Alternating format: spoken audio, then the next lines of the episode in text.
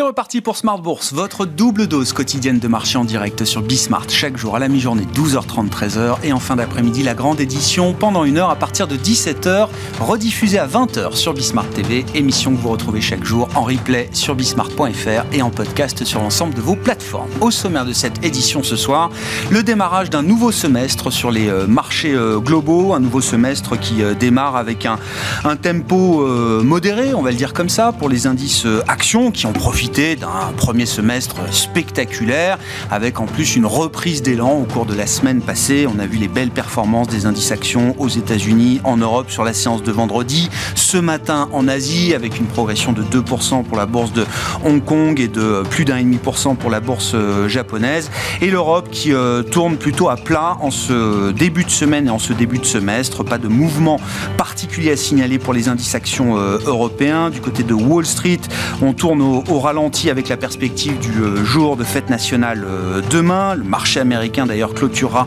avec une euh, demi-séance aujourd'hui avec quelques heures d'avance par rapport à la clôture habituelle.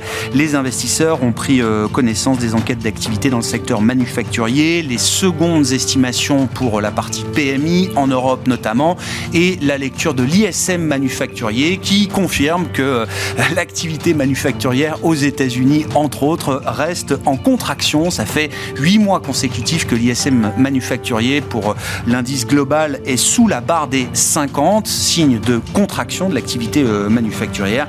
Dégradation supplémentaire donc pour euh, cette enquête pour euh, le mois de juin avec un ISM manufacturier qui ressort à 46. Ça n'a pas l'air d'être une grosse surprise encore une fois pour les investisseurs qui ont déjà compris que l'activité manufacturière restait sous pression à ce stade. Nous évoquerons évidemment les perspectives de marché pour ce nouveau semestre qui démarre avec nos invités de Planète Marché dans un instant. Et puis comme chaque lundi, place à notre quart d'heure américain dans le dernier quart d'heure de Smart Bourse ce soir à 17h45. Nous retrouverons notre correspondant américain Pierre Dugas pour évoquer notamment le sujet de la Cour suprême et des revers infligés en série par la Cour suprême à l'administration Biden.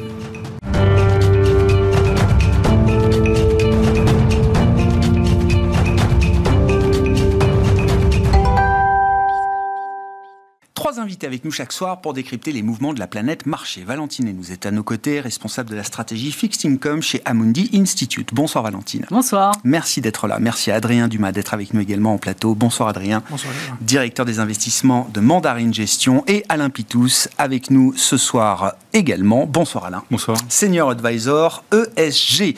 Un mot peut-être pour euh, caractériser euh, le bilan du premier semestre, euh, à la fois sur les marchés et à la fois sur le plan de la macroéconomie. Hein, c'est quand même la grande interrogation des euh, prochains mois et des prochains trimestres. Euh, Valentine, le, concept de, résilience a bien été euh, appliqué à la sphère économique. Hein. C'est un concept que tout le monde a bien compris désormais. Ah, je pense que résilience, c'est le maître mot pour décrire l'activité économique au premier semestre, hein, surtout si on regarde euh, aux États-Unis. On a beaucoup d'investisseurs euh, attendaient à ce que l'économie américaine entre en récession, et aujourd'hui on voit que euh, bah, cette, cette, entrée en récession a été repoussée fin de, la, fin de cette année, début de l'année prochaine. On regarde les projections de, croissance hein, pour 2023 pour l'ensemble des économies développées depuis le début de l'année a été revue à la hausse. Mm. Alors moi je pense qu'il y, a trois facteurs important hein, pour expliquer euh, cette résilience. C'est déjà, on s'attendait à ce que euh, les économies, euh, déjà les, soutiens des États, qui restaient extrêmement forts. On a vu pendant la, crise bancaire SVB, le gouvernement américain, la Fed, est intervenu très rapidement pour stabiliser la situation. Et l'autre point qu'on pourrait, où on s'interroge, c'est la sensibilité de nos économies au taux. Et là, on se rend compte que nos économies ont quand même particulièrement bien résisté euh, aux hausses de taux. Et ça, ça s'explique euh, déjà parce que les ménages et les entreprises sont sortis de la, de la, crise du Covid avec énormément mmh. de cash à leur mmh. bilan. Donc ça, ça a permis d'amortir euh, les hausses de taux. Et après, si on regarde sur la dernière décennie, la maturité moyenne des dettes a énormément augmenté aux États-Unis sur euh, la maturité moyenne de, la dette détenue par euh, les ménages américains, détenue par les entreprises, notamment les, euh, les biens notés. je pense que ça, ça a permis quand même de réduire la sensibilité de l'économie aux hausses de taux. Mm. Et le dernier point, ce serait la, complaisance des marchés aussi. d'une certaine façon. Tout ça conduit à une forme de complaisance sur Bah, les marchés, alors. Je dirais que les- si on regarde sur euh, les, les conditions de financement sur les marchés du crédit obligataire, elles sont restées bonnes. Certes, on a des taux qui sont en hausse, mais euh, les entreprises ont toujours accès au financement. Et on regarde post-crise SVB, euh, les volumes sur le marché du yield ont été records en mai. Le marché est resté ouvert le pour ces marché est resté ouvert pour ces entreprises. Donc, euh, de, la liquidité, euh, euh, des mat- une maturité des dettes euh, beaucoup plus longue et, et des conditions de financement qui restent correctes sur les marchés. tout ça fait qu'aujourd'hui, nos économies sont beaucoup moins sensibles à cette remontée abrupte des taux. un, un point spectaculaire de la résilience qu'on a pu observer dans les économies développées notamment et américaines en particulier, c'est ce qui se passe sur le front de l'immobilier. Ah. Alors oui. Il y a eu un ajustement, le choc monétaire, le grand resserrement monétaire de 2022 est passé par là avec des taux mortgage qui se sont envolés jusqu'à 7% euh, 7%, peut-être hein, pour les nouveaux entrants sur le marché du crédit immobilier euh, américain. Mais pour le reste, le moral des promoteurs immobiliers, les dépenses de construction, euh, même l'activité des transactions ou des mises en chantier des permis de construire, tout ça est en train de repartir aujourd'hui, ce qui est impressionnant, c'est cette résilience du marché immobilier américain. On est aujourd'hui dans un contexte qui est totalement différent de celui de 2008. Hmm. Le bilan des ménages est solide. L'endettement moyen des ménages a fortement euh, baissé. Les octrois de prêts au cours des dix dernières années n'ont été faits qu'aux ménages qui a, les, les plus aisés avec les, les meilleurs ratings. Et ce qui est très donc des bilans solides du côté des ménages. Et ce qui est intéressant de voir, c'est que le- la, la dynamique, le nombre de constructions au cours des dix dernières années était beaucoup moins forte qu'avant la crise de Lehman. Et aujourd'hui, on est sur des niveaux de stock sur le marché immobilier résidentiel qui est extrêmement bas. Et ce, ce faible niveau de stock a été exacerbé aussi par les hausses de taux. C'est-à-dire que pendant la crise du Covid, tous les ména- enfin, la grande partie des ménages américains ont refinancé leur prêt mortgage à un taux extrêmement bas. Et aujourd'hui, les ménages américains ont un taux mortgage et un taux très bas, sur une maturité moyenne de 20 ans, et en face des prix immobiliers qui n'ont pas baissé. Bah, donc le ménage américain, aujourd'hui, bah, garde son prêt mortgage et ne vend pas sa maison. Donc il y a un turnover qui est très faible. Donc ce qui fait que l'activité sur le neuf a rebondi du fait de la très très faible activité Ça se retrouve dans le neuf. Exactement. Ouais. C'est- C'est le seul endroit où on peut avoir un petit peu d'offres. Et donc, c'est très, très positif pour euh, les gros promoteurs immobiliers qui ont accès aujourd'hui au financement. Eh oui, on a vu, hein, c'est des parcours boursiers à plus Exactement. 30, plus 40% pour certains gros promoteurs immobiliers, parfois haut de gamme hein, d'ailleurs, euh, aux, aux États-Unis euh, depuis le début de l'année. Qu'est-ce qui vous marque dans ce concept de résilience sur les marchés, sur la macroéconomie? C'est vrai que l'immobilier américain, enfin, de ce qu'on imaginait quand on voit 500 points de base de choc de taux, on se dit que l'immobilier devrait pas être là où il est euh, aujourd'hui. Et finalement, si. Oui, Adrien, euh, non. non, non, sur l'immobilier et la résilience c'est le euh, bon, du premier je, suis- semestre. Je suis tout à fait d'accord. Euh, Sur l'immobilier, je rajouterais aussi le, la, enfin, la, la- comment dirais-je, la, la forte baisse de certains prix de matériaux de construction qui aide aussi le, le, le- Le bois, là, le lumber qu'on avait beaucoup regardé, qui était le Exactement. signe avancé de l'inflation. euh, par ouais. plus de deux, euh, qui redonne un peu d'accessibilité aussi euh, euh, à cette industrie. Donc oui, je, je suis tout à fait d'accord. Je partage le fait que finalement, les, effectivement, l'effet de les hausses de taux sont, sont pour l'instant finalement peu euh, importants sur la demande. ce C'est une source d'espoir pour la suite ou pas? Ou, c'est, ou, ou à un moment, cette résilience, elle doit finir par s'épuiser euh, bah, sous l'effet euh, des hausses de taux. Alors, qui peut être aussi une forme d'inquiétude, c'est est-ce que finalement euh, les actions des banques centrales sont vraiment aussi efficaces que, que ce dont elles devraient être? Euh, C'est une bonne question. Ce qui est sûr, c'est que oui, pour l'instant, ça donne plutôt l'impression d'un scénario de soft landing qui gagne en crédibilité et où on voit des entreprises qui continuent à recruter, qui continuent à investir aussi parce qu'elles ont subi post-2020 des grosses difficultés pour recruter, qu'elles ont certainement pas envie d'arrêter, qu'elles ont des marges confortables, donc elles se disent que même si elles ont un peu de pression sur les marges pendant 6-12 mois, c'est pas très grave. L'objectif, c'est d'assurer la croissance euh, des 3 ou 5 prochaines années, donc elles continuent à investir. Et ça, c'est un message effectivement assez, euh, assez visible aux États-Unis et même d'ailleurs un petit peu en Europe. Ça aussi, c'est, un- sujet qu'on, traite de manière régulière euh, dans, l'émission. La question de savoir si on n'a pas des renversements structurels sur le marché du travail aujourd'hui aux États-Unis, qui expliquent aussi la, résilience de l'activité, de la dynamique de dépenses dans les services, etc. Oui, tout ça ralentit, tout ça s'affaiblit, mais euh, on n'est pas là où on imaginait qu'on serait avec 500 points de base de, hausse de taux. Le, le marché du travail a peut-être changé de nature euh, structurellement. Oui, mais de, nouveau, peut-être on corrige pas encore très bien les effets euh, lancinants du Covid, où on va peut-être découvrir a posteriori qu'il y avait peut-être des choses un peu plus structurelles que d'autres. Euh, cet, effet du Covid, oui, je pense qu'on est encore en train de découvrir certaines conséquences. Il y a eu quelques avertissements de sociétés, de, notamment en Europe, dans le monde de la consommation, où on n'attendait pas forcément des déceptions. Et en fait, on est en train seulement de finir de déboucler, de normaliser les chaînes d'approvisionnement euh, de, pas mal de, de pas mal de secteurs, notamment dans la chimie, les ingrédients naturels. On a vu pas mal d'avertissements de, résultats, enfin des entreprises qui ont des difficultés en termes de, demande. Euh, voilà, c'est des effets à trois ans, en fait, euh, tout, tout ce grippage des, des, chaînes d'approvisionnement. Donc voilà, y a où est la normalité de la demande dans tout ça? Je trouve que c'est encore très difficile de, le, de bien l'affirmer et de le mesurer. Mm on n'est pas encore totalement dans le nouveau monde, enfin le monde d'après euh, en l'occurrence. Qu'est-ce qui vous marque dans cette idée de résilience et est-ce que c'est une source d'espoir sur laquelle euh, on peut capitaliser en tant qu'investisseur euh, pour la suite Quand je dis la suite, c'est le nouveau semestre qui démarre. Alors effectivement, c'est la résilience des entreprises aussi, hein, beaucoup qui en fait ont réussi à passer cette période de manière assez correcte. cest quand on voit les résultats qui ont été faits depuis un paquet de temps. Il y a eu effectivement pour certains secteurs un ralentissement, mais globalement, elles ont bien passé la crise. Hein. Euh, donc euh, ça aussi, c'est quand même un, point euh, important à noter.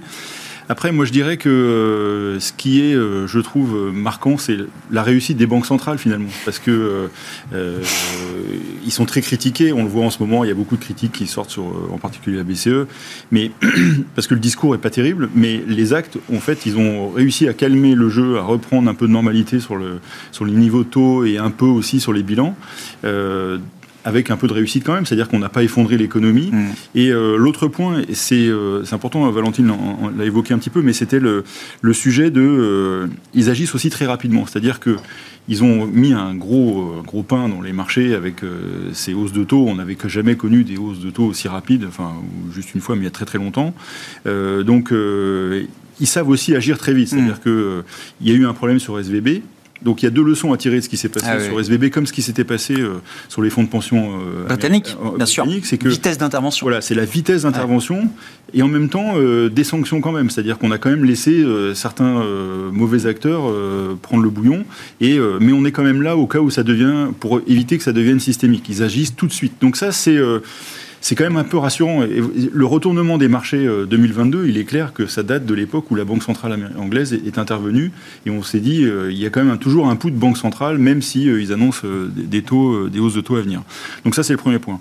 Après, je pense qu'il y a, moi c'est ce qui m'a marqué dans la période qu'on vient de vivre et c'est quelque chose que, je, disais qui devait arriver, c'est-à-dire que on a un une économie globalement qui résiste bien, avec des, quand même des endroits où il y a des vrais problèmes et des vraies sanctions. Mmh. Et euh, on en parlait sur quelques cas, on, je pense qu'on va l'évoquer euh, en fin d'émission sur les sur des situations spéciales. Ouais, c'est ça.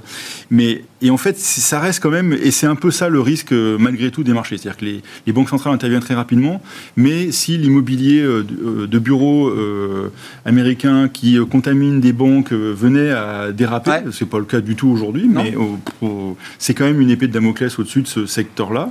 Et euh, parce que ça a changé, hein, on parlait du, changement Covid, euh, on est quand même en train d'entrer dans un monde où on va peut-être moins aller au bureau, euh, moins souvent, donc c'est quand même un sujet. Les banques, les petites banques sont quand même assez exposées. Il y a encore beaucoup de petites banques américaines qui sont en dessous des, des seuils de surveillance, donc c'est quand même un vrai sujet oui, ce risque-là n'a pas disparu. C'est pas parce qu'on a passé l'étape SVB sans trop de dommages qu'il euh, faut crier victoire pour la suite. Et alors, euh, l'autre point sur la résilience, et après je reparle juste un petit peu des risques, c'est le, le côté euh, plus le temps passe, plus le risque s'éloigne. C'est-à-dire que malgré tout, on, s'habitue à des choses et on, gère probablement un peu mieux. Donc, on regarde après l'immobilier européen, il y a mm. quand même des questions à se poser, en France en particulier. voilà, ça fait quand même des sujets. Et puis l'autre. Pourquoi en France en particulier? Bah parce qu'en fait, euh, on a un œuf qui s'est complètement arrêté, avec euh, le crédit qui s'est arrêté sur ce segment-là. Oui, mais c'est quand même. non, mais bien sûr. Socialement, c'est quand même un problème. Hein. Euh, ça crée d'énormes inégalités. On a vu les choses que ça pouvait donner ce week-end si on laisse trop faire mmh. les choses. Donc, je pense qu'il faut quand même se méfier. Et puis, l'autre point qui est quand même une menace Et j'ai du mal à percevoir, enfin ça, on en parle assez peu, c'est les marchés émergents. C'est-à-dire qu'on a quand même cinquantaine de pays, une cinquantaine de pays qui sont très très limites sur leur dette. Donc euh, tout ça, c'est quand même des éléments qui sont pas terribles. Après, euh, et puis après, je vous fais ma petite tirade sur le climat. Hein, euh, c'est bien, c'est crescendo. des risques immédiats aux risques majeurs oui, mais, non, mais oui, tout le monde se questionne sur la Chine en disant oui, pourquoi ça repart pas Quand même, c'est bizarre parce que vous pouvez mettre tout ce que vous voulez quand il fait 40 degrés, vous allez, vous êtes moins efficace au travail. Donc à un moment donné, ça fait quand même. C'est ce qui se passe en Chine. Enfin, Moi, c'est ce qui se passe. Dans, enfin, la Chine, c'est j'ai pas le nombre d'hectares l'Asie globalement, le climat doit pas être globalement même, connaît des périodes de, surchauffe monstrueuses, donc ça joue quand même sur la productivité et sur la croissance. Enfin, à un moment donné, euh, on va quand même en subir les conséquences. Et puis aussi, on peut parler des assureurs qui prennent mmh. des bouillons euh, jour après jour. Vous voyez, c'était dans les impacts macro-climatiques. Alors moi, j'avais été marqué le niveau du Rhin. Hein, ça devient un truc que tout le monde surveille. D'ailleurs, je sais pas où on en est là au début de l'été. Voilà, le niveau du Rhin qui avait provoqué une, une, récession en Allemagne. Je crois que c'était fin 2018. Hein, il y avait vraiment cet aspect climatique euh, en jeu. Là, je que les incendies au Canada, ça avait coûté quand même pas mal de points d'activité pour les grandes villes nord-américaines en termes d'activité, euh, de shopping, euh, etc. Hein, les gens sortaient plus non, mais euh, avec les fumées, etc. Donc ça devient macroéconomiquement matériel. On n'en tenait pas compte, on le mesurait pas, et là on voit des impacts très clairs. On regardait les assurances depuis le début de l'année, c'est pas terrible. Enfin, je pense qu'il y a des éléments quand même qui, qui, découle de tout ça. Enfin, ça finit par mordre quand même. Mm. Et donc, c'est ça. C'est-à-dire que globalement, ça va, puis des trous par endroits sur certaines valeurs, certains secteurs qui font très très mal. Et les émergents, c'est pas terrible. Euh, la Chine, pourquoi ça repart pas, euh, Adrien Ou est-ce qu'on va avoir dans le discours des entreprises, hein, que vous suivez, et la période de, publication va revenir assez vite, est-ce que ça va. Est-ce que comme chaque trimestre est toujours bon, on se dit tiens, est-ce que ce, les résultats du deuxième trimestre, est-ce qu'il y a des raisons qui soient particulièrement plus mauvais ou euh, bon, l'expérience des trimestres précédents nous fait dire que non, ce sera peut-être encore de, des résultats de bonne facture. Euh, est-ce que quand même ce qui se passe en Chine ou ce qui se passe pas en Chine justement, en termes de dynamique de reprise, est-ce que ça va se retrouver dans le discours, dans les perspectives, dans les guidance des entreprises Oui, je pense déjà au premier trimestre, on a vu quelques entreprises qui avaient un peu déçu sur euh, le niveau de la Chine. Hein. Regardez juste Dassault Systèmes qui était, je crois, à moins 10 en licence au premier trimestre, qui attendait un rattrapage euh, dans le courant du deuxième trimestre. Est-ce que ce rattrapage va vraiment avoir lieu? C'est évident que ça sera un sujet qui sera extrêmement scruté. Euh, du côté du consommateur, on a l'impression que ça va quand même plutôt pas trop mal. Chinois euh, Chinois. Euh, c'est vraiment plutôt effectivement tout ce qui est lié aux investissements. On, a peut-être oublié hein, la rhétorique de, la Chine qui est quand même d'essayer de basculer vraiment vers une économie de consommation et qu'effectivement ça a des conséquences hein, sur certaines industries lourdes où on attendait que cette réouverture ait aussi des conséquences positives sur cette réouverture. Donc il y a ça, il y a quand même la dépendance à l'Europe. Hein, c'est quand même le premier marché final pour la Chine. les statistiques économiques en termes de surprise sont quand même plutôt pas très bonnes en Europe. Euh, c'est un peu ça qui est surprenant. On, consomme plus de services que de biens, quoi, pour dire les choses, et de, Exactement. de biens importés de, Chine. Exactement. Et puis, euh, c'est quand même une des grosses surprises aussi, je pense, à la fin de, constat du premier semestre. C'est qu'on attendait une Europe avec une économie peut-être un peu plus, euh, un peu mieux portée, un peu plus visible, avec un deuxième semestre qui devait être meilleur que le premier, premier semestre, puisqu'on avait l'effet de base des conséquences du mm. conflit entre l'Ukraine et la Russie. Et pour l'instant, on a plutôt des surprises un peu négatives. donc, tout ça joue un petit peu aussi. Et puis, il ne faut pas oublier la montée des barrières douanières, hein, qui est quand même, mm. Quand même palpable dans beaucoup d'industries, euh, beaucoup sur le sol américain, mais aussi de plus en plus sur d'autres géographies où on est plus attentif à où sont produits et comment sont produits les, euh, ce qu'on consommait naturellement venu de Chine. Oui, ces barrières-là, elles sont en place depuis quelques années euh, maintenant pour certains secteurs, certains produits, mais elles commencent à mordre. oui, c'est ça. Voilà, c'est un effet persistant, durable, qui se reproduit année après année. Hein. Il y a beaucoup d'industries où on commence à avoir des surcapacités parce que justement, on avait anticipé des potentiels de croissance extrêmement importants. La chaîne du solaire aujourd'hui en Chine est extrêmement sous pression depuis quasiment six mois, parce que le marché américain est de plus en ah. plus compliqué d'accès, parce que les barrières euh, douanières sont de plus en plus importantes, et donc on a des industries qui avaient euh, tracé des trajectoires de croissance. aussi, on a pris l'Ukraine hein, quand même, donc euh, on fait attention aux dépendances, hein, c'est-à-dire que tout le monde est en train de se réorganiser, donc c'est pas favorable aux, leaders, hein, c'est mmh. fatal.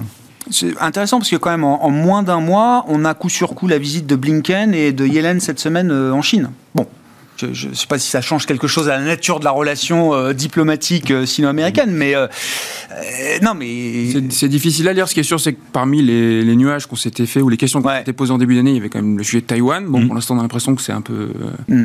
ça s'est un peu redétendu. je rappelle quand même qu'ils ont l'affirmation, c'est qu'en 2030, par quelque manière que ce soit, ce sera dans le giron politique chinois, donc euh, ça, ça, finira par arriver. Mais euh, oui, la, rhétorique n'a pas forcément changé, mais euh, la montée des barrières douanières, elle est quand même assez visible dans, dans pas mal d'industries. Le, L'implémentation du Inflation Reduction Act sur le sol américain, c'est progressivement quand même la fermeture des canaux de commercialisation. Et, un domaine où la guerre continue de faire rage, c'est effectivement tout ce qui tourne autour de la technologie des semi-conducteurs. Enfin, là, on a des annonces semaine après semaine de durcissement de la position américaine sur les acteurs mondiaux qui, et aussi qui, qui traitent avec la oui, oui, euh, oui, et, aussi européens qui traitent avec la Chine sur ces, euh, sur ces secteurs-là. Euh, Valentine, je, voulais qu'on revienne quand même dans les, les facteurs de résilience, là. L'intervention des États, ça nous amène à dire un mot quand même des niveaux de dette publique qui sont atteints. Non mais si, parce que le marché obligataire, alors évidemment, a pris un pain historique avec le choc monétaire, le choc des taux directeurs infligés par les banques centrales. Ça, c'est un premier sujet. Est-ce que désormais, la question de la trajectoire des finances publiques, euh, comme on dit, de la volonté ou non de consolidation budgétaire qu'on peut trouver ici et là, et je mets Europe, États-Unis un peu dans le, dans le même euh, lot, est-ce que ça devient un sujet de préoccupation pour des investisseurs obligataires aujourd'hui, maintenant, ou demain, après-demain? Pour l'instant, on peut dire euh, non. Pour l'instant, je pense que les, investisseurs sont très peu inquiets, je dirais, du risque de bilan des États comment on voit comment l'Italie aujourd'hui performe, la très forte demande pour la dette italienne, notamment domestique hein, pour, euh, pour les, la, dette italienne, euh, pour l'instant, on peut dire que ce n'est pas un, ce n'est pas un sujet. Mais on peut quand même s'interroger sur la capacité des, des États à maintenir ce soutien aux économies sur une période prolongée. On a eu la crise du Covid, on a eu la, euh, la crise du secteur de l'énergie. Donc, il est évident qu'on doit s'interroger sur euh, le fait que l'année prochaine, le soutien budgétaire sera moins important et quel impact sur la croissance. Et dans ce cadre-là, est-ce que, les, suspects habituels sont toujours les mêmes? Vous citez l'Italie, mais je parle de la périphérie en général. Ceux qu'on avait quand même surnommés, il faut s'en souvenir, les pigs. Oui, je préfère dire. Euh, non, mais je, le, rappelle moi pour montrer quand même euh, la manière dont on a parlé de ces pays euh, à un moment, pas vous, Valentine, mais les observateurs, les commentateurs. Non, mais j'ai l'impression que par rapport à 2010, on est complètement à front renversé. Quand je vois les upgrades qu'on a sur le Portugal, sur la Grèce, la dynamique italienne, alors il y a l'Espagne, l'Irlande avec la contribution fiscale des entreprises, mais l'Irlande est quand même un pays qui est poster child de, l'Europe euh, aujourd'hui. J'ai l'impression que le problème, en tout cas, dans, se déplace un peu plus vers le cœur euh, ou le semi-cœur, euh, comme on la dit. France, quoi. Ben, la Belgique. la Belgique. Et la Belgique. oui. Après, je pense que ce qui a, ce qui a été positif hein, pour, pour ces, ces, pays déjà de la périphérie, c'est déjà qu'en termes de dynamique, de momentum économique, il n'est il est pas mauvais. Il est bon parce qu'il est porté notamment par l'activité du tourisme. On voit aujourd'hui l'Allemagne souffrir à cause du secteur manufacturier, euh, du moindre rebond de l'économie chinoise. Hmm. Mais l'économie, euh, les économies périphériques, aujourd'hui, euh, la dynamique se tient, se tient plutôt bien. Après, l'autre point positif, c'est la maturité moyenne, par exemple, de la dette italienne qui est de 7 ans. Donc, et le coût, et, et on sort d'une décennie de taux extrêmement bas qui a permis à l'Italie de faire baisser le coût moyen de sa dette sur des niveaux très bas. Donc le temps que ces taux plus élevés n'impactent le coût moyen de la dette italienne, il va falloir, il va falloir un certain temps. Et aujourd'hui, je pense que les acteurs anticipent d'avoir une inflation qui revienne à 2% à l'horizon de allez, un, deux ans, hein, ça, chacun a ses, a ses, projections, mais ce qui veut dire qu'on est aujourd'hui pas loin du pic de taux. Donc tant qu'on est, je dirais, dans cette euh, dynamique de scénario, dans cette configuration, aujourd'hui on a une inflation qui, au bout d'un certain temps, va revenir à 2% et on est sur un pic de taux, ce n'est pas un, problème majeur. Donc toute chose égale par ailleurs, vous dites qu'il n'y a pas de raison que le marché ou les investisseurs obligataires mettent une pression... Euh, à, court terme. À, très, à très court terme. À, D'accord. Après, tout va dépendre, euh, je dirais, de deux choses, de la trajectoire d'inflation et de taux, premier point, et l'autre point, c'est euh, de la dynamique des dépenses. Hmm. Voilà. Bon, non, sur, le, non, sur, les pigs, euh, non, non. sur les, Non, mais bah oui, bon, c'est les 3000 milliards de dettes, c'est ça, Un petit peu. Euh, ça fait quoi? Ça fait la market cap d'Apple. Oui, oui. non, mais ça fait quoi du coup? Bah, ça fait 112,5. Hein. Alors, de, les marchés obligataires, c'est comme les marchés de devises, c'est tout est relatif. Quoi. Donc, tant que et la France, on est toujours sorti comme ça. C'est-à-dire quand ça va bien. Il y a moins d'émissions prévues au deuxième semestre, peut-être pour la France. Il y a hein. énormément d'émissions. Ouais, c'est ça. Ça a déjà beaucoup été fait quand même. Et qui ont été très bien absorbées par le par le marché. Oui, parce que donc en, dette sur PIB, on sera moins, à moins de 110 normalement fin d'année. Fin d'année, oui. Non, mais en, relatif, on reste un élève euh, moyen, quoi. Donc, euh, donc quand ça va vraiment mal quelque part, le bah, point euh, médian, moyen de la zone. Et puis quand ça va mieux, bon, on en profite un peu. Voilà, donc pour le moment, ça va, quoi. Faut pas qu'il ça supporte pas de problème quand même, mais bon. Pour le moment, il n'y en a pas. Donc ça va. Oui, notre chance, c'est peut-être que l'orthodoxie allemande est peut-être moins là parce que la situation économique allemande est, est plus compliquée. Donc euh, la demande de rigueur venue de nos partenaires allemands est forcément moins forte à l'heure où on se parle. Euh, idéalement, ce serait le bon moment pour commencer à mettre sur la table comment réduire nos dettes. On a un alignement parfait des planètes, on a de l'appétit pour la dette, on a euh, des assiettes fiscales qui sont au plus haut, enfin, qui ont été boostées par l'inflation avec la demande qui est au plus haut, un service de la dette qui est encore pas trop important avant que les refinancements arrivent. Mm. En théorie, ça serait le bon moment pour commencer à réduire notre dette. Ouais, entre le très court terme que, décrivait Valentine et le, un peu moins court terme, oui, il y, a quand même toute la négociation autour du futur cadre budgétaire européen. Là, ça va être un moment de rendez-vous quand même, euh, j'imagine, pour euh, les investisseurs. Clairement. Ouais. Euh, bah tiens, puisqu'on parlait de 3000, 3000 milliards de dollars, cette fois c'est la market cap d'Apple. Je veux bien qu'on en dise un mot avec vous, euh, Adrien. Ça, euh, ça les vaut, oui, évidemment. Enfin, je ne sais pas pourquoi ça les vaudrait pas. c'est la question. Non, mais si, mais parce que ça devient un argument pour des gens qui estiment que les marchés ou les valorisations de marché sont complètement déconnectées de la réalité. Bah, ça devient un argument. Ça devient incompréhensible qu'une entreprise puisse capitaliser bah, plus que le PIB euh, de la France ou d'autres euh, pays, plus que la, la cote entière euh, d'un marché comme le CAC ou, ou d'autres marchés. C'est des comparaisons qui deviennent presque inadmissibles parfois. Oui, mais j'ai toujours eu du mal avec ces comparaisons parce que même quand on compare une capitalisation boursière par rapport à un PIB, oui, ça n'a pas de sens. Ah ça n'a rien à voir. Il y a des belles entreprises qui ne sont pas cotées, à quel moment pas de valeur. Donc c'est un peu difficile de comparer, je pense, ces, éléments-là. Non, mais ça doit montrer quand même le phénomène d'accaparement, quoi, d'une certaine manière. Oui, non, mais c'est exactement. c'est ça aussi. utilise beaucoup Warren Buffett, qu'il a souvent montré pour montrer les phases de, sous-valorisation ou de survalorisation. Je suis tout à fait d'accord.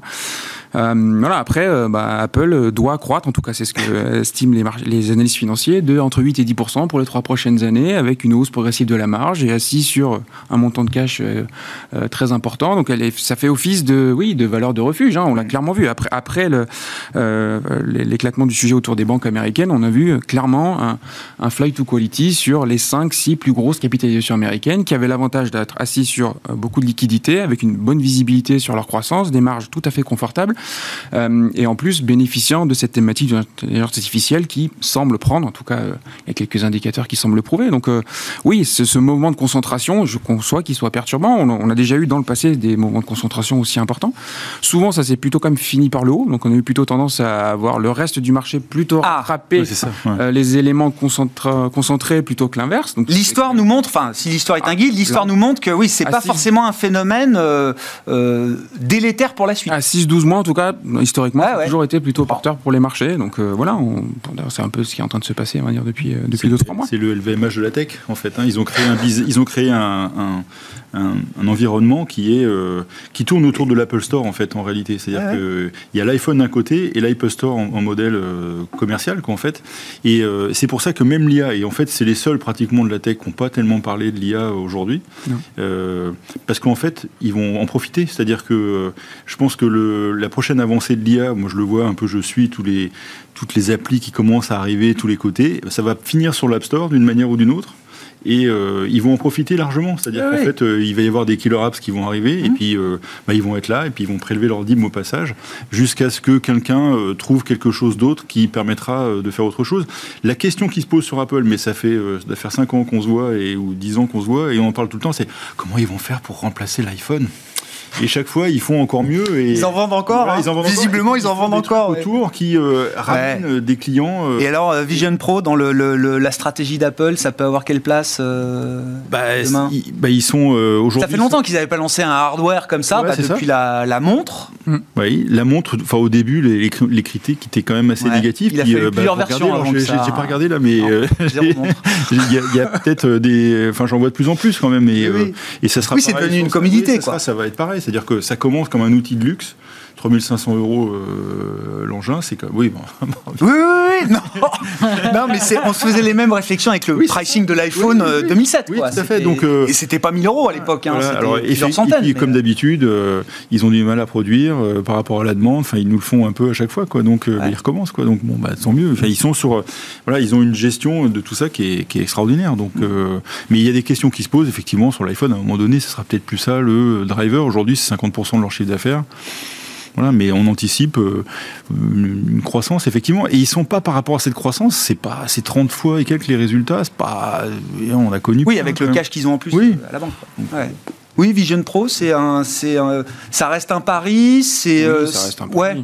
Ça reste un pari. C'est difficile de, effectivement de faire des, des- des projections euh, comme de- sur d'autres hardware où ils ont réussi ou pas réussi. Mais c'était, est-ce que c'est comme, euh, comme Oui. quand ils ont lancé l'iPad, le Watch, avec le, le scepticisme qu'il pouvait y avoir au début, ou est-ce que là c'est quand même un, un pari un peu plus euh, risqué ou... Ils seraient même presque en retard en fait. Oui, je Ah ouais ne le vois pas comme, euh, comme très innovant ou très disruptif par rapport à ce que d'autres groupes sont en train d'essayer de mettre en place.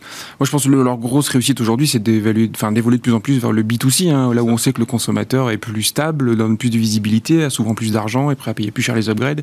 Euh, Apple évolue de plus en plus vers un modèle à la Microsoft, donc moins de B2, enfin, moins de B2C, plus en plus de B2B, qui donne plus de, plus récurrence. plus de récurrence. Donc, euh, ça, ça, pour le coup, ça a beaucoup, beaucoup de valeur et ça permet d'étendre effectivement la, Mm. la gamme de produits ou de services qu'on peut, qu'on peut proposer. Bon, si on revient un peu aux stratégies de, de- de marché, stratégie taux, euh, Valentine où est-ce qu'on est confortable pour commencer ce, ce deuxième trimestre? Déjà, est-ce qu'on a en tête quand même que oui, le deuxième trimestre verra les dernières hausses de taux des banques centrales euh, majeures? Est-ce que c'est écrit quand même dans le Alors, scénario? Dis-nous. Non, Dans le scénario. On veut savoir. Non, mais c'est un peu l'idée que tout le monde a en Oui, tête. je pense qu'on est quand même Ouais. pas très loin euh, du, du pic euh, euh, de Bon. hausse de taux de les banques centrales, que ce soit la Fed, la BCE. ou- La BE, ça va être plus compliqué, mais on va dire la Fed et, Mm. et, et- et la Banque BCE, d'Angleterre, ouais, ouais. Ça va être quand même, ils sont dans une situation beaucoup plus compliquée. Après, la question est quand est-ce qu'on va se passer euh, long duration? Quand est-ce qu'on va Voilà, c'est la question. Euh, pour l'instant, moi, je garderais plutôt une position neutre que d'être très long sur la duration. Tout est le, pro- le problème du timing de cette fameuse récession aux États-Unis.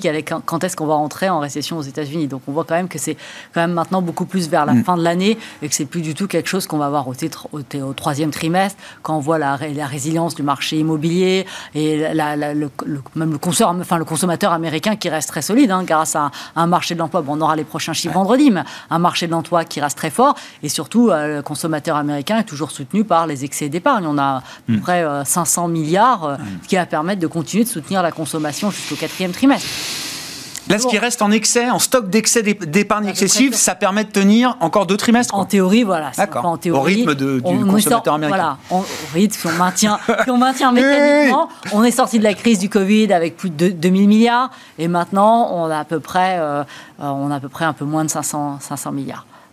Donc ça, ça va permettre de soutenir. Mais on se dit que voilà, au quatrième trimestre, on va commencer à voir l'impact de, toutes ces hausses de taux euh, sur l'économie. Et, si on regarde aujourd'hui, qu'est-ce qui va bien dans l'économie américaine? C'est les services et et le consommateur. Mais ça, ce sont des données euh, qui sont des données retardées, ce ne sont pas des données en avance sur Oui, oui. l'économie américaine. Si on regarde les indicateurs avancés, pour moi, ce qui est le plus avancé, c'est ce qu'on a parlé juste avant, c'est les conditions de financement. Mm. Et là, on voit que même si c'est moins fort que ce à, à quoi on s'attendait, les conditions de financement sont en train de se resserrer. Donc euh, ça, à un moment, ça va quand même impacter euh, Mm. l'éco- l'économie américaine. Mais même de, de- de votre perspective, c'est même peut-être encore trop tôt pour reprendre de la duration sur le marché obligataire américain. Ça se discute. Ah oui, D'accord. On peut, Ça- en fonction des Disons, on est- stratégies. On est, des- neutre à positif, ça dépend du de chacun, ça dépend ouais, de, la, je de la- voilà. Mais mais euh, mais ce qu'il faut quand même avoir en tête, c'est que le risque de récession, il est quand même pas imminent aujourd'hui euh, Mm. pour, l'économie. Et puis, il faut aussi parler de l'économie, de l'économie européenne. Enfin, les, on, est très, on est très focus sur la récession aux États-Unis, mais on a quand même aujourd'hui une économie américaine, une économie européenne qui, qui ralentit. Quoi. Ouais. C'est plus faible que ce qu'on imaginait, c'est ce que laissait bah, entendre Adrien.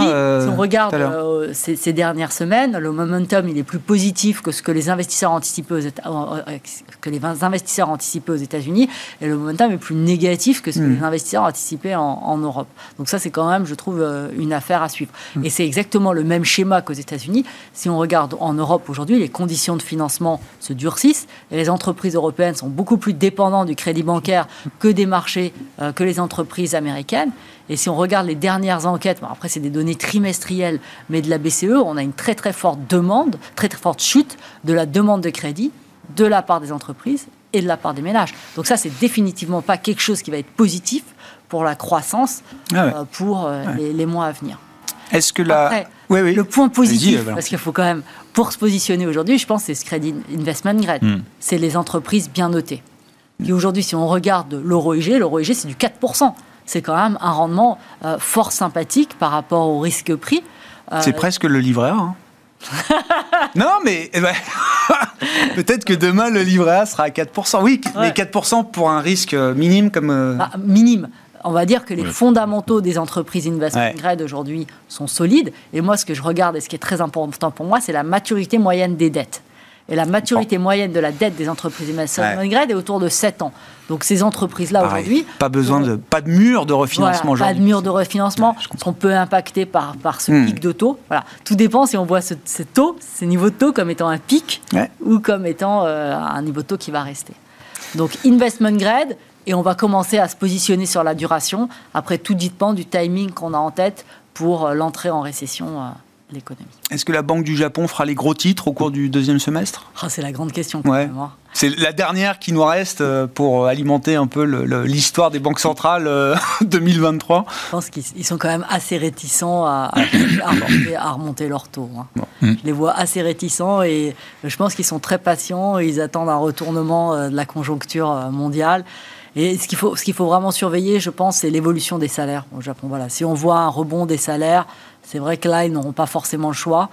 Mais bon, si on a des salaires, les, les hausses de salaire qui restent modestes, je suis pas très convaincu qu'il Ouais, il y a eu des rattrapages assez impressionnants. On a vu des chiffres assez impressionnants pour des entreprises comme Uniqlo, etc. Mais oui, oui, c'est ça. D'accord. Si on a les hausses de salaire qui se maintiennent euh, sur 2024, bon, là, ils n'auront peut-être pas forcément. Et la parité aussi, peut-être quand même. Ils vont regarder quand même. Il a bien rebaissé là quand même le yen. Oui, oui, oui, c'est ça aussi. C'est-à-dire qu'à un moment donné, euh, ils vont peut-être jouer. Euh, ils jouent peut-être le fait que si les, Américains commencent à, se calmer sur les taux, ils vont faire, ils vont faire l'économie d'une hausse des taux et d'une défense supplémentaire de leur, de leur devise. Mais bon, pour le moment là, ça recommence à, être à des endroits pas terribles pour eux. Quand même. Ils jouent le temps, quoi. ils, essayent de, ils, essayent de, jouer le temps, de ah voir comment.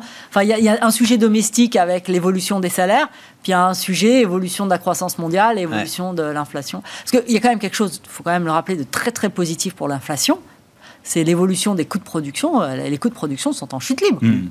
Euh, et, les perturbations sur les chaînes de production aussi euh, ont, très très très fortement diminué. Donc ça, ce sont deux points qui sont très très positifs euh, pour l'évolution de l'inflation l'année prochaine. Adrien, quels sont les, où est-ce que vous mettez les enjeux pour les marchés actions là au démarrage de ce, nouveau euh, semestre? Alors il y a tout ce qui a euh, monté, tiré les indices à la hausse, il y a tout le reste du, marché, c'est une partie euh, énorme de l'iceberg.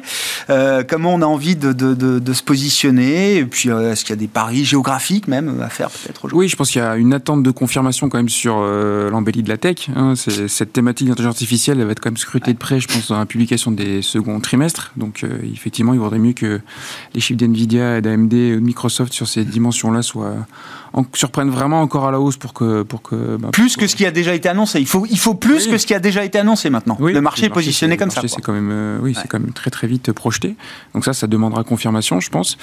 Euh, il y a le sujet effectivement du ralentissement de l'Europe. Je pense que ça on va attendre d'y voir un petit peu plus clair mais c'est assez marquant quand même le retard que prennent maintenant les petites capitalisations depuis quasiment trois ans sur les marchés qui traduisent bien ces mm. conditions de financement un petit peu plus compliquées, des enjeux domestiques qui sont peut-être un peu plus compliqués aussi en Europe. Donc ça c'est pas neutre.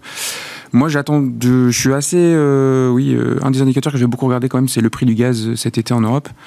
Euh, parce qu'il y a beaucoup de débats sur est-ce qu'on est dans une situation aussi favorable que l'année dernière ou pas. Est-ce que ça sera plus compliqué? Les approvisionnements ont l'air bons, mais en même temps, le niveau des barrages est très très bas. On a des problèmes effectivement de, de niveau d'eau et de sécheresse qui pourraient peut-être contraindre certaines productions d'électricité. Donc, Donc un besoin en gaz supplémentaire par rapport à la normale? Exactement. Est-ce que l'hiver prochain se passera aussi bien que l'hiver l'hiver passé? Je sais pas. En tout cas, je pense que là, il y a quelques questions et qui pourraient là de nouveau aussi quand même pénaliser l'Europe en relatif par rapport aux autres zones géographiques. Euh, voilà, est-ce que la Chine va euh, aller un peu plus loin dans ses efforts de relance? Euh, Les quelques efforts de relance qu'on a vus, c'est quand même très souvent autour des industries très locales, notamment le véhicule électrique, hein, qui continue d'être extrêmement subventionné parce qu'il continue à créer beaucoup d'emplois et que c'est une industrie qui est extrêmement protégée et avec une visée à l'exportation qui est quand même assez importante. Donc oui, il y a quand même encore pas mal de questions sur la table. Pour l'instant, on a l'impression qu'en tout cas, les publications devraient plutôt bien se passer. Je l'ai dit, on a eu quelques alertes dans quelques secteurs où il y avait des sujets de, euh, de déstockage, de chaînes d'approvisionnement. Mais dans l'ensemble, le discours d'entreprise est quand même assez rassurant. Les carnets de commandes vont pas trop mal. Les marges, effectivement, les, coûts de production sont plutôt euh, en baisse. Euh, elles ont plutôt envie d'investir. Donc tout ça, c'est quand même des éléments effectivement plutôt positifs. Sur l'électrique, alors c'est une belle journée. J'ai vu pour et BYD et Tesla. Oui, parce que, justement, parce que, un, le marché chinois euh, retrouve des chiffres en termes de croissance, euh, c'était quasiment plus 80%, je crois, sur un an glissant, et euh, sur un mois au mois, c'est plus 10 ou 15%. Donc, voilà, l'effet le, de prolongement des subventions a eu un effet direct sur la demande. pour Tesla, c'est plus un sujet de, hein, de, livraison, puisqu'on est toujours en débat. Ils, sur, ils ont plutôt eu tendance à surproduire depuis 3-4 trimestres, donc il commence à y avoir des questions sur bah, si les ventes ralentissent, il va y avoir des effets de stock, de pression continue sur les marges. De, voilà, ils vont être obligés de baisser les prix. Bon, bah visiblement, euh, ça a été déjà les chiffres de livraison sont 5% au-dessus des attentes. Et en plus, c'est sur les modèles sur lesquels la sensibilité au prix est la plus forte. C'est le modèle 3 et le modèle Y, alors que modèle S et modèle X ont à peu près livré euh, les chiffres qui étaient prévus. Donc, ce qui tente à confirmer qu'effectivement ces baisses de prix, ouais, ça fonctionne. C'est ce qui cherche. Un appétit ça va C'est un bon exemple ça parce que euh, la question, enfin Tesla, ça fait partie quand même des, des sept magnifiques euh, qui tirent le marché euh, américain, comme on les appelle aujourd'hui. la question de la marge de Tesla va se poser là dès le trimestre. Ah, ça sera aussi un élément important sur la suite effectivement de la performance du secteur de la technologie dans son ensemble pour. pour le moment, ils sont des gains de productivité, ils n'ont pas de stock, hein, donc pour le moment, ils s'en sortent plutôt pas mal hein, par rapport à tout ça. On va voir, hein, mais bon la stratégie prix ne devrait pas trop peser sur la marge euh C'est ce qu'ils disent. Ah on vérifiera dans les prix quand même, parce que bon, parfois ils ont tendance à parler beaucoup. Oui Bon, et en, termes d'allocation, ouais, stratégie. Alors, moi, j'ai pas les sujets euh, que mes petits camarades sur euh, leur benchmark et compagnie qui les obligent à, faire certaines choses parfois, mais euh, pour quelqu'un qui a Vous n'avez plus ces sujets. Oui, j'ai plus ces sujets. oui, une chance. Vous avez connu. oui, Le, pour un investisseur, on va dire particulier, qui peut vraiment faire mm. passe sur tout un tas de choses. Moi, ce que j'aime bien sur les marchés obligataires aujourd'hui, c'est tous les fonds datés. C'est-à-dire que pour, alors je parle pas d'un pro hein, qui a pas ces sujets-là, mais pour les clients privés, faire des fonds datés aujourd'hui, il y a d'excellents fonds datés c'est-à-dire des fonds qui ont une échéance et qui ont un taux de rendement affiché. On évoquait euh, tout un tas de, fonds de ce mmh. type-là, de valeurs qui sont euh, qui n'ont pas de problème de résultat, euh, qui sont bien gérées, qui vont rembourser sans problème. Donc, et puis, quand vous faites une mutualisation, vous évitez le problème d'être investi sur une seule ligne qui pourrait faire défaut. Bon, donc ça, je trouve que pour c'est des produits qui sont bien adaptés à la période actuelle. Et, je trouve que ce qui est bien, c'est que ça permet aussi de se dire si les taux continuent de monter, on ne sait jamais si les taux longs venaient à monter, si les cours se, repontifier pour une raison ou pour une autre, bah, ça redonne des munitions, on n'est pas, on pas en stress par rapport à ça. Donc ça, c'est le premier point. Après, pour les parties actions, moi, je privilégierais vraiment euh, actions euro et actions américaines. Et le reste. Euh, pas les émergents, non, mais ça, bah j'ai compris pour, maintenant. Pour le, moment, pour le moment, après, il n'y a pas de fatalité, ça reviendra. Euh, mais euh, on l'évoquait tout à l'heure, c'est ce phénomène de rattrapage. Je pense qu'aux États-Unis, comme en Europe, il va y avoir des rattrapages par rapport aux belles valeurs qui ont pris de l'avant. C'est-à-dire que small mid, où j'étais très négatif il y a encore quelques mois, je pense que là, à un moment donné, on est en train de vivre une inflexion. Ah. Et même chose sur les. 2024, ça peut être l'année du rattrapage des small et mid cap, toute cette partie du marché ou de la cote. Je pense qu'on est. voilà, il y, a suffisamment d'éléments, même si il euh, n'y a pas beaucoup de liquidités aujourd'hui, il n'y a pas beaucoup d'investisseurs, mais c'est en train de. On sent que c'est quelque chose qui est en train de mmh. revenir. Même chose aux États-Unis, c'est un peu en train de revenir. Euh, voilà, donc euh, il y a ça. Et puis après, je pense que ça c'est mon, c'est ma casquette là vraiment à plus long terme. C'est euh, faut vraiment éviter certains secteurs. C'est-à-dire que le secteur pétrolier, il faut vraiment ne pas en faire. Non, mais c'est, je, on sourit parce que c'est un naturel, mais euh, je pense que c'est des segments qui vont créer des problèmes à un moment donné. Euh, il va y avoir des, phénomènes même si à un moment donné les taux, les, le, prix du pétrole remonte, bah, faut, si vous en restez à ce moment-là, il faudra vraiment en profiter pour sortir. Et je pense qu'il va y avoir des accidents, c'est-à-dire que. Vous croyez pas à la, à la transition des groupes pétroliers c'est pas le changement de statut, mais, soutenu par des stratégies et des actes, hein, j'entends. Oubliez moi ce que je vais dire de l'autre côté de, la table, mais ils baratinent à plein pot. Quoi. Donc, euh, bon, on peut pas les croire. Enfin, J'y arrive pas, c'est pas possible. Quoi. C'est-à-dire que, en fait, ils investissent marginalement. Donc, euh, bah, enfin, non, mais Alain, c'est pas marginalement, c'est des milliards. Euh. Oui, mais c'est pas. Bah, alors, à l'aune de ce qu'ils gagnent, c'est peut-être pas ah, bah, assez, mais vous pouvez pas dire. Oui, mais, à l'aune des défis et des enjeux absolus, c'est quand même pas rien non plus. Par rapport aux défis qu'on a devant nous, non, c'est pas assez. donc, il faut que ce soit l'État qui les investisse, ces milliards. Ah ben, je vois pas qui ça va être parce que bah, moi, je investisseurs qui me disent oh bah si il va falloir investir dans le pétrole et tout. T'es surinvesti en valeur pétrole Non, bah non dans l'énergie. c'est ça. Bah oui, c'est ça quoi. Et, et après euh, euh, donc euh, et, je pense qu'il y, a deux sujets. C'est on le voit avec Casino. On n'a pas parlé aujourd'hui, mais Casino c'est typiquement le genre de boîte qui avait un problème de gouvernance et qui se font mais démonter. On a vu Orpea qui se fait démonter. C'est des problèmes de gouvernance qui qui, bah, qui, génèrent des accidents. Donc faut, faut être très attentif à ce genre de, de sujet.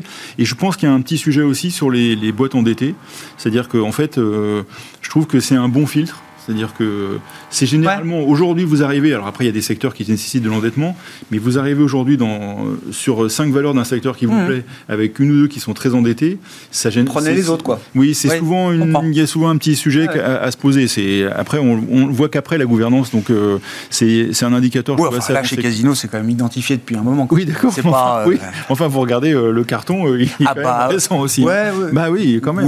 bah, Un an, regardez le, car le parcours. bien sûr, non, mais oui on, voit que vous avez années... on voit que vous n'avez pas de Noël tous les jours. Hein. non, mais ça fait des années qu'on parle du dossier Casino, du problème de la valeur d'entreprise, etc. C'est...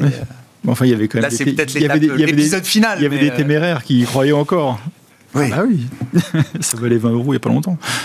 oui, bah, oui, de toute façon, l'écoutille casino vaut, vaut rien. Enfin, c'est, bah, casino, ça porte bien son nom. Ah bah voilà.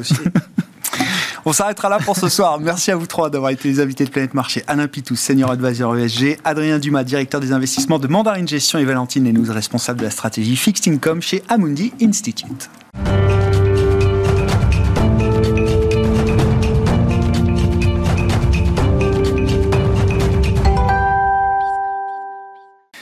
Lundi, le dernier quart d'heure de Smart Bourse est consacré à l'actualité américaine. C'est notre quart d'heure américain avec notre correspondant américain, Pierre-Yves Dugas, que nous retrouvons en visioconférence. Bonsoir et bienvenue, euh, Pierre-Yves. Ravi de vous retrouver pour ce quart d'heure américain de la, de la semaine avec euh, une actualité euh, politique chargée aux États-Unis. Je, me dis, quand je vois le nombre de décisions en série que la Cour suprême a pu prendre ces derniers temps qui vont à l'encontre de des positions démocrates, le camp démocrate doit se sentir euh, soudé ou ressoudé face à ces décisions de la Cour suprême euh, euh, en série. La dernière étant d'invalider le, moratoire que Joe Biden avait voulu mettre en place pour la dette étudiante aux États-Unis. Effectivement, la Cour suprême fonctionne de cette manière. Elle rend toujours en, cascade des décisions importantes au mois de juin ou fin juin, début juillet. Euh, c'est la manière dont, elle gère son, son docket, hein, la, pile de, de, cas qui lui sont présentés. Euh, je trouve que dans cette histoire du moratoire de la dette, euh, Joe Biden a subi une défaite juridique, mais c'est plutôt une victoire politique. Et hmm. ce qui rend assez intéressant le jeu pratiqué par ce président qui n'est pas très populaire, qui est critiqué même dans son propre camp, mais qui dispose d'une énorme expérience à Washington et qui est un vieux briscard et qui, à mon avis, a très bien joué ce coup-là. C'est un coup gagnant pour euh, Biden de voir sa décision d'annuler la dette étudiante retoquée par la Cour suprême. Ah, moi, je pense qu'il a gagné électoralement parce qu'il s'est fidélisé durablement toute une nouvelle clientèle qui est déçu, bien entendu, de voir que le moratoire a été invalidé par la Cour suprême, mais euh, Joe Biden a les mains propres et considère qu'il a tout fait pour se battre pour eux, et il continue, au-delà de, de, cet échec juridique, à leur proposer des solutions pour amoindrir le coût de leur dette. Euh, ça fait des années que euh, les démocrates et les juristes sous la présidence de Barack Obama, tant au département du de la justice qu'au département de l'éducation, ont interprété la loi de 2003 qui donne une petite latitude au, secrétaire à l'éducation pour renégocier les termes de, la dette des, des, étudiants américains. On parle quand même de 1600 milliards de dollars pour 45 millions d'Américains. Euh, ils savent très bien que le président des États-Unis ne peut pas unilatéralement effacer 430 milliards de dollars de dette. Mais ils savent aussi, et c'est ce que c'est très bien, a très bien joué euh, Joe Biden, ils savent qu'ils peuvent le promettre lors d'une campagne électorale. Ensuite, ils voient comment sort le Congrès, et comme le Congrès ne va pas se prononcer là-dessus, ils ont tenté le coup, sachant qu'ils seraient invalidés. Et ils sont invalidés, et du coup, la responsabilité de l'invalidation tombe sur les épaules de la Cour suprême, et euh, électoralement, euh, ils ont fidélisé et ils ont rendu encore plus loyal une catégorie d'électeurs qui est importante pour eux. Euh, et je pense que c'est malheureusement de très bonne guerre. S'il y a une chose que l'on doit savoir de la Constitution américaine, c'est un principe qui remonte à Montesquieu et qui est strictement observé dans la Constitution des États-Unis et même dans la géographie de la ville de Washington c'est que le président des États-Unis n'a pas le pouvoir de dépenser de l'argent de lui-même. Tout l'argent doit être approprié par le Congrès. Mm. Donc, oublions le fait de savoir si, sur le fond, il est justifié ou non d'effacer une partie de la dette euh, des étudiants le président des États-Unis, quand bien même serait-il fondé euh, dans le principe de le faire, n'a pas le droit de le faire. Il n'est que président des États-Unis. Souvenez-vous de ce psychodrame que nous avons vécu hmm. ensemble du plafond de la hmm. dette. Le plafond de la dette, le président tout seul ne peut pas le relever. Ah bon? Mais Joe Biden peut décider d'effacer 430 milliards de hmm. dollars de dette comme ça? C'est, Constitutionnellement, c'est une absurdité. Et pourtant, il y a trois juristes éminents, trois magistrats éminents, trois juges de la Cour suprême qui ont décidé de soutenir Joe Biden dans cette absurdité juridique. Bien évidemment, sans vote du Congrès, sans même une consultation du Congrès, le président des États-Unis ne peut pas faire disparaître en fumée 430 milliards de dollars de créances. Euh, Mais ce que vous dites, Pierre, c'est qu'il aura toujours les moyens, à travers le Congrès, de trouver des accommodations, des compensations, des soutiens qui permettront quand même à cette population de rester soutenue par une administration démocrate. Exactement. Il va pouvoir, euh, par le biais normal de la législation mmh. et du marchandage législatif, mettre en place des dispositions qui vont amoindrir le coût du, paiement des intérêts et de l'achat de la dette pour, pour quelques 45 millions d'Américains. Parce que vous savez, si on pardonne, de quoi parlait-on? On, parlait euh, d'effacer euh, 10 000 dollars de dette pour les anciens étudiants dont le revenu est inférieur à 125 000 dollars par an on va le faire maintenant, et puis qu'est-ce qui va se passer dans 4 ans? Ben, On va encore en effacer 10 000, et puis encore en effacer 10 000.